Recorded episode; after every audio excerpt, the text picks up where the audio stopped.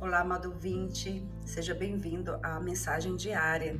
Hoje são 5 de abril e o texto que nós vamos trabalhar é o texto que está no Pão Diário de volume 23. O meu nome é Kátia Neles e o título do texto de hoje é O que queremos ouvir? O texto bíblico está em 2 Crônicas 18, de 5 a 27. Somos humanos e tendemos a buscar dados que amparem as nossas opiniões. As pesquisas demonstram que somos duas vezes mais propensos a procurar informações que apoiem os nossos posicionamentos. Comprometidos com as nossas próprias opiniões, evitamos pensar em questões colocadas por posições opostas. Esse foi o caso do rei Acabe de Israel.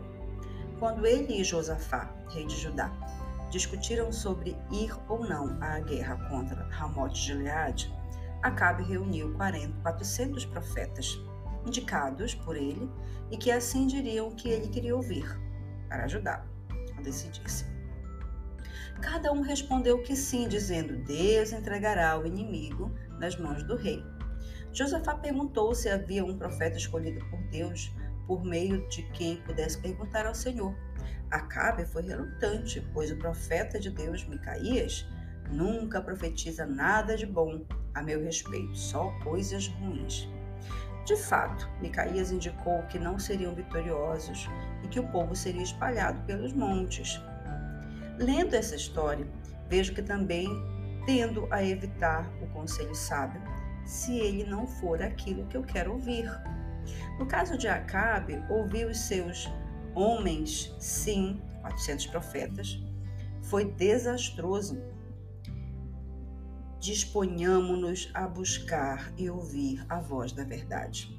As palavras de Deus na Bíblia, mesmo quando elas contrariam nossas preferências pessoais, são as melhores.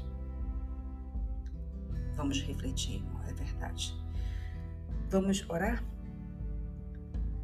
Senhor, ajuda-nos a buscar o teu conselho, ó Deus, mesmo quando eles contrariam os nossos desejos e senso comum.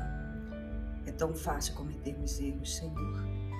Por isso, nós te rogamos que o Senhor nos ajude a sempre buscar o teu conselho. Sabemos que o Senhor fala conosco ainda hoje. Ó Senhor, porque o teu conselho, ele é confiável e ele é sábio. Ajuda-nos a compreender isso, ajuda-nos a confiar em Ti as nossas decisões, os nossos sonhos.